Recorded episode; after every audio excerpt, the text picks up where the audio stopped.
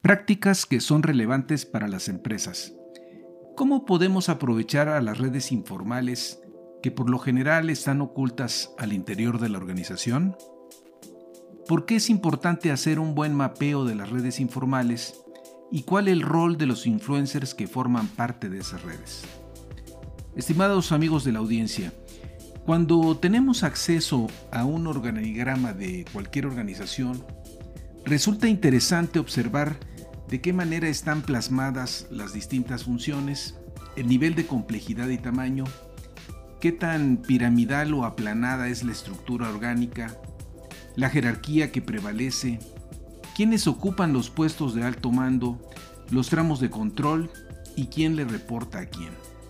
No obstante, cuando queremos tener otra perspectiva para conocer cómo fluye la información, en quién confía el personal para realizar sus tareas, quiénes son los nodos dentro de la red, quiénes son los que cuentan con un mayor nivel de comunicación con el personal clave, quiénes son los influencers no formales y que tienen un peso específico cuando la organización quiere llevar a cabo alguna iniciativa, es una información que no está a nuestro alcance de primera mano, ya que nos estamos refiriendo a la red informal que prevalece y actúa en el día a día. En este episodio hablaremos sobre estas redes informales, cuál es su importancia, cómo podemos identificarlas y cómo los líderes pueden hacer una labor conjunta con los influencers informales una vez que han sido identificados con el afán de promover el cambio que desde la alta dirección se tiene definido. Vayamos al tema, estamos listos y comenzamos. Prácticas Empresariales Podcast. Un espacio dedicado a ti. En cada episodio abordaremos temas de negocios, tecnología y emprendimiento que de forma permanente son motivo de análisis, reflexión y discusión. Conectamos con todos aquellos que hoy desarrollan e implementan mejores prácticas empresariales para compartirlas contigo. No olvides que para compartir el conocimiento se requiere de la interacción y de procesos informales de aprendizaje, tales como la conversación, historias y la integración a comunidades. Analizamos cada uno de los temas a la luz de la experiencia y el conocimiento de nuestro conductor e invitados especiales. Esto es Prácticas Empresariales Podcast con Armando Peralta. Comenzamos. Cuando tenemos al frente el compromiso de impulsar el cambio al interior de la organización, debemos de considerar una evaluación de la cultura organizacional y un análisis de las redes informales existentes. Resulta insuficiente tener como punto de soporte un enfoque de arriba hacia abajo si es que queremos que la iniciativa prospere y se materialice en un proyecto exitoso. ¿Cuántas veces nos ha tocado vivir iniciativas que se formulan desde la alta dirección y ver cómo se tambalean hasta que finalmente quedan sepultadas por el rechazo soterrado de distintos grupos de la misma empresa y por el enfrentamiento entre grupos y la falta de apoyo de los mismos? Esto aplica tanto para iniciativas que se emprenden con el despliegue de recursos internos o bien con iniciativas donde se incorporan a recursos externos especialistas como consultores. ¿Qué pudo haber fallado al momento de formular el proyecto en cuestión? Bueno, quizá el hecho de pasar por alto la cultura organizacional que amalgama los valores de las personas sus creencias de lo que implica lo que es bueno, deseable y apropiado y sobre todo las relaciones que establecen las personas en la organización y que no son visibles en el organigrama, es decir, las redes informales donde comparten y profundizan sus valores, que se erigen como vallas insalvables o que limitan la apertura hacia nuevas actitudes o la adopción de nuevos hábitos. Muchos líderes no cuentan con un entendimiento pleno real eh, del significado de la cultura y mucho menos de su impacto relevante en el desempeño de las organizaciones y del comportamiento y las actitudes del personal. Es una ventaja contar con una cultura saludable y no pagar el costo de arrastrar una cultura no saludable o, en un extremo, una cultura disfuncional. Algunos estudiosos como Warwick señalan que la cultura organizacional describe el entorno en el que las personas trabajan y la influencia que tiene sobre cómo piensan, actúan y experimentan el trabajo, donde las culturas pueden ser diferentes al interior de las organizaciones y con mucha más razón entre las organizaciones. Lo importante destacar es que en una cultura saludable, las personas pueden sacar lo mejor de sí mismas y en una cultura disfuncional, lo peor. Por ejemplo, tratándose de cuáles son las características de una cultura de alto rendimiento versus de una cultura de bajo rendimiento respecto al cambio, podemos observar que mientras en una cultura de alto rendimiento existe la disposición para cambiar, adaptarse e ir aprendiendo de los éxitos y errores, una mayor disposición para asumir riesgos y probar cosas nuevas, por el contrario, en una cultura de bajo rendimiento, nos encontramos con cambios que no se planifican bien, la típica resistencia al cambio, un bajo aprendizaje de los éxitos y errores y aversión desde luego, al riesgo. Por tanto, los líderes cuando se embarcan en una nueva iniciativa que el negocio requiere, deben de sumar como tarea a realizar una evaluación de la cultura organizacional y en caso de encontrar áreas de oportunidad, trabajar en ellas si es que no quieren encontrarse con resultados adversos que inhiban el logro de los objetivos. Toda iniciativa que fracasa es un descalabro donde dejamos escapar oportunidades. Señalábamos que otro punto a tener en cuenta al momento de buscar un cambio es el análisis de las redes informales, donde se agrupan las personas pues para reforzar sus valores y creencias y que son de gran trascendencia en la medida que los líderes se pueden apoyar en ella justamente para identificar y remontar los obstáculos al cambio cultural y encontrar aliados. Hoy se reconoce que si bien estas redes informales no se documentan de manera formal en un organigrama, sí participan en los resultados de la empresa. Para evaluar y analizar estas redes se pueden utilizar herramientas analíticas para mapear redes de relaciones que al, identificarlas eh, son de gran ayuda para promover la colaboración en grupos estratégicos. Dentro de las cosas que nos permite el análisis de estas redes informales es la forma en que se está dando el intercambio de información dentro de la red, así como los puntos donde la colaboración es efectiva y los puntos donde la colaboración requiere de una mejora. No obstante que el análisis de redes sociales data desde los años 30 del siglo pasado, cuando el doctor Jacob Levy Moreno desarrolla la técnica del sociograma, que permite sacar una radiografía grupal de manera gráfica para poder observar las relaciones entre los distintos sujetos que forman parte de un grupo, haciendo visibles lazos y preferencias, existe consenso que el análisis de las redes sociales es eh, relativamente nuevo para los gerentes.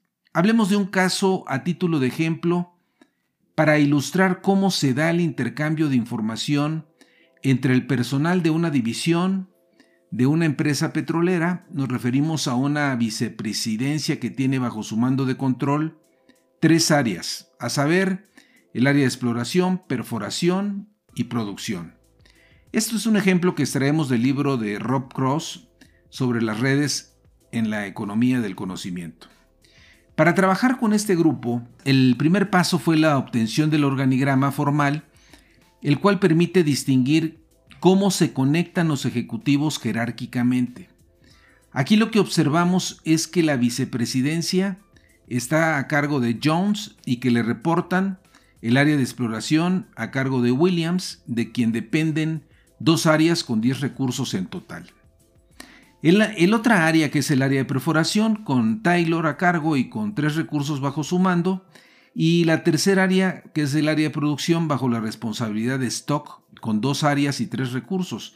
En total estamos hablando de 20 recursos en esa vicepresidencia.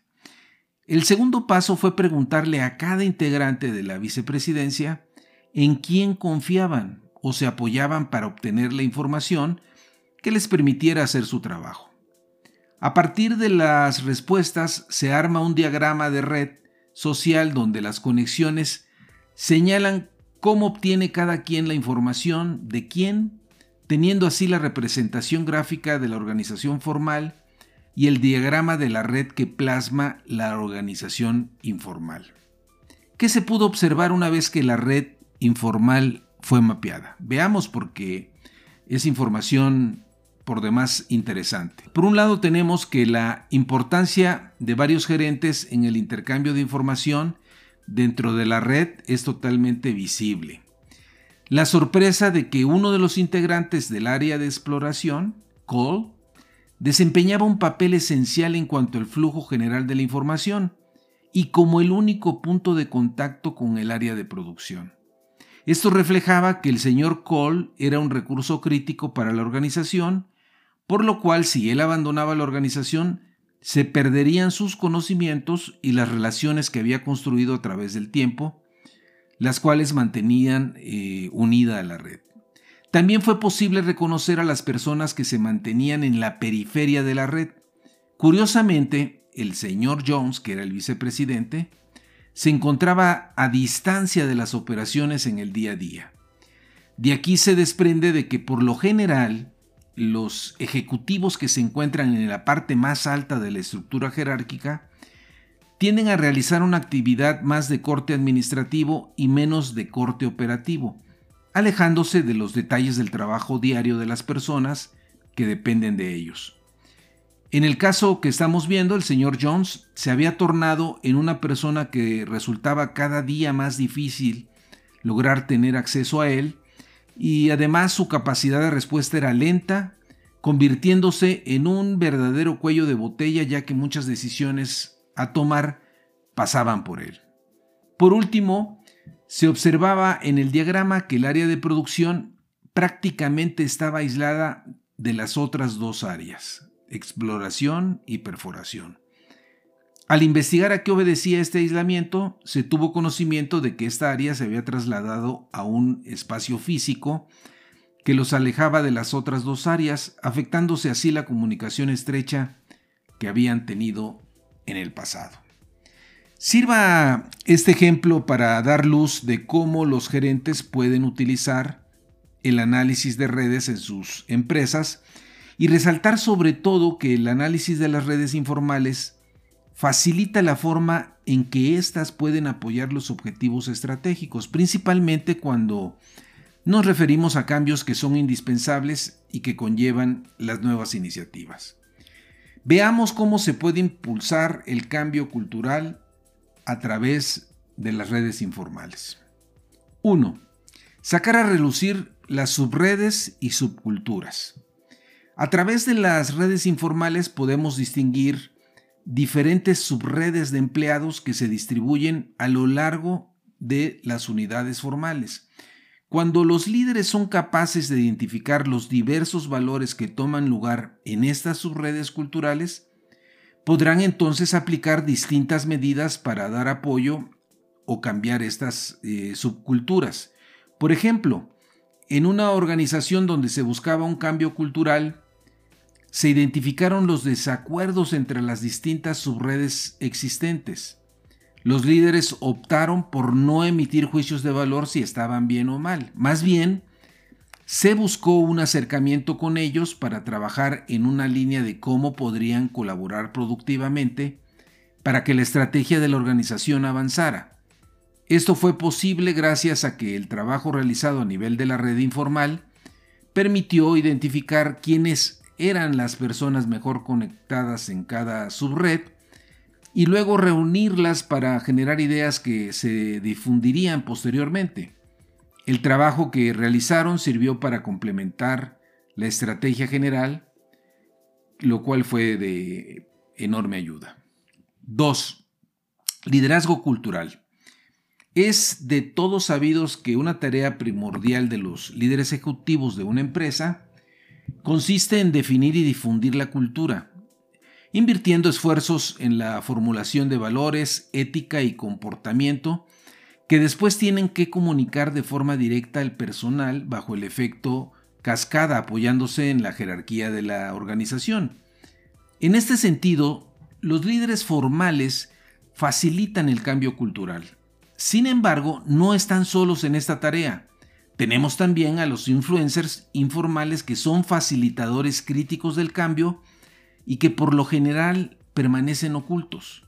En este sentido, el cambio cultural no se dará únicamente bajo un enfoque de actuar de arriba hacia abajo.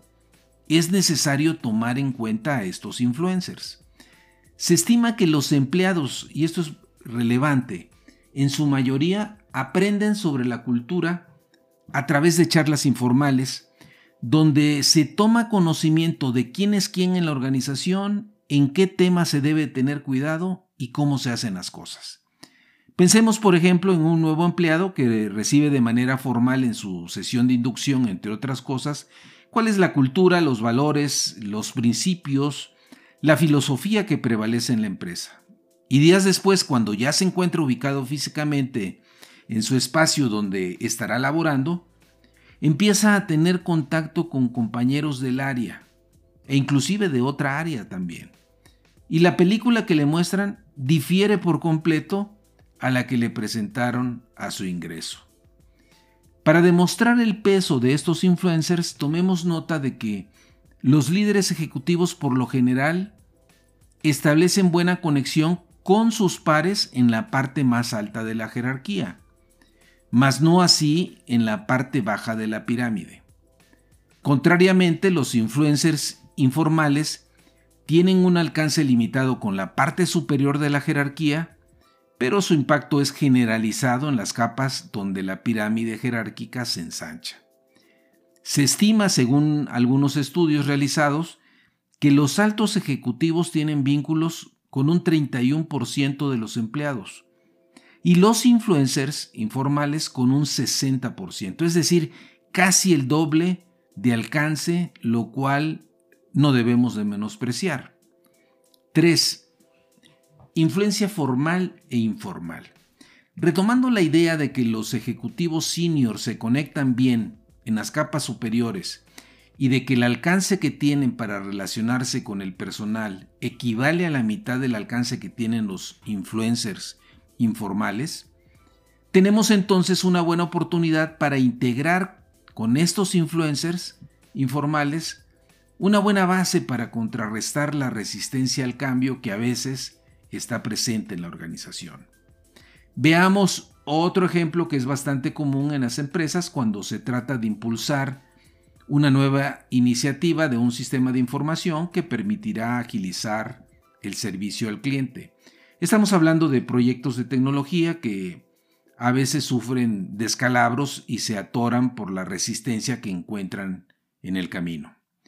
Un banco que tenía como propósito el desarrollo de un sistema cuyo foco eran sus clientes, enfrentaba el conflicto de que varias áreas funcionales hacían valer la especialidad de su área sin dar el mayor reconocimiento o importancia a las otras. ¿Le suena familiar el clásico enfrentamiento entre áreas que únicamente obstruye el avance? Bueno, esto era lo que predominaba en el ambiente la arrogancia y la soberbia donde cada área denigra a las demás. Con la información que se había obtenido al identificar la red informal del banco, los líderes tomaron la decisión de identificar a 80 influencers informales en cuatro áreas funcionales, a saber, infraestructura tecnológica, desarrollo de software, marketing y servicio al cliente se seleccionaron bajo el criterio de que fueran bien reconocidos en su función y por los vínculos que mantenían con otras personas influyentes. En paralelo, y aquí lo interesante, los líderes también reclutaron a un grupo de clientes descontentos, especialmente a clientes de servicios emergentes del banco que aún no habían madurado lo suficiente. Posteriormente, influencers informales y clientes descontentos participaron en distintos talleres de design thinking, organizándolos en varios equipos donde se integraba a dos influencers y un cliente descontento por equipo, lo que trajo un cambio en las actitudes de los empleados. Los influencers ya no se echaban la culpa unos a otros, ahora la preocupación era atender las necesidades de los clientes. Se involucraron con el pensamiento de ¿qué pasa si? lo que generó nuevas ideas que el banco podría analizar. El resultado relevante que se obtuvo con estos talleres fue la conciencia que alcanzaron los empleados en reconocer el valor de las otras áreas del banco. Quedaba claro que trabajando junto, juntos como áreas, podrían realizar un mejor trabajo a favor de los clientes, el respeto a las otras funciones y la colaboración multifuncional. 4. Sacando a flote las diferencias ocultas. Cuando el desacuerdo está presente y se mantiene oculto en la organización, aniquila cualquier iniciativa de cambio que se presente. Gracias al trabajo que se realiza en el análisis de, los, eh, pues de las redes informales, se pueden descubrir temas de desalineaciones tóxicas donde influencers informales con valores diferentes interactúan de manera negativa y disfuncional así como enfrentamientos no resueltos, donde los influencers tienen conexión positiva entre ellos, pero están en desacuerdo sobre valores culturales relevantes. Gracias al análisis de red se puede identificar de qué lado están los influencers en un desacuerdo, la naturaleza de sus interacciones, ya sean positivas, neutrales o negativas, lo que permite que los líderes puedan atender las relaciones eh, disfuncionales que son fuente del conflicto. 5. Emociones positivas. La cultura se propaga de manera, eh, de mejor manera cuando se hace a través de conexiones que guardan un aspecto emocional, tal como las emociones positivas. Las personas que las provocan en sus colegas destacan para que otros adopten los valores culturales. Por el contrario, las personas que refieren a emociones negativas tales como el miedo o el resentimiento son buenas para esparcir normas culturales no deseadas o para pagar la difusión de valores deseados. Cuando la cultura del miedo se apodera de la organización, se afecta la apertura del personal a compartir nuevas ideas o puntos de vista diferentes. Se inhibe la creatividad y la tolerancia al riesgo con el trabajo de análisis de las redes informales, se puede abordar estos problemas por parte de los líderes. Se pueden establecer nuevas prácticas para desterrar la cultura del miedo y fomentar un comportamiento responsable por parte de todos, atacando la propagación de rumores y habladurías. Y finalmente, punto 6, dar tiempo a la adopción. Adoptar nuevas normas culturales o nuevos hábitos puede llevar más tiempo del que los líderes ejecutivos desean. Estos tiempos pueden variar según la organización. Si la adopción es lenta pero avanza, no necesariamente significa que se ha fracasado, puede que detrás tengamos valores complejos. Si combinamos el análisis de las redes con evaluaciones de la cultura organizacional, tendremos un mejor conocimiento de cómo avanzar con el cambio que buscamos. Los líderes estarán mejor preparados para promover el cambio al tener claro cómo se difunden las ideas y creencias, quiénes son los influencers en su organización y cuánto tiempo podrá tomar el proceso para que los cambios conduzcan a los resultados que se desea obtener.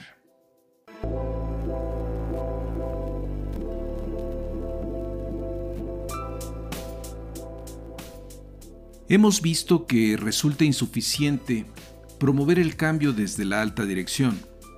El cambio no se da por simple decreto.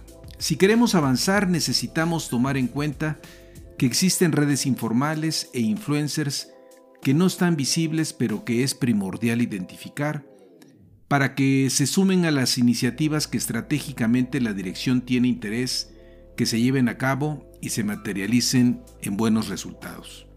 Si a la fecha no has reparado en ellas, es momento de que lo hagas de mejor forma en la ruta del cambio y no te quedes únicamente con los descalabros que propician la resistencia. Finalmente, estimados amigos de la audiencia, no olviden si tienen interés en enviarnos algún mensaje, lo pueden hacer en la siguiente cuenta de correo prácticasempresarialespodcast.com o bien si les ha gustado este podcast hagan clic en seguir. Nos escuchamos en el siguiente episodio.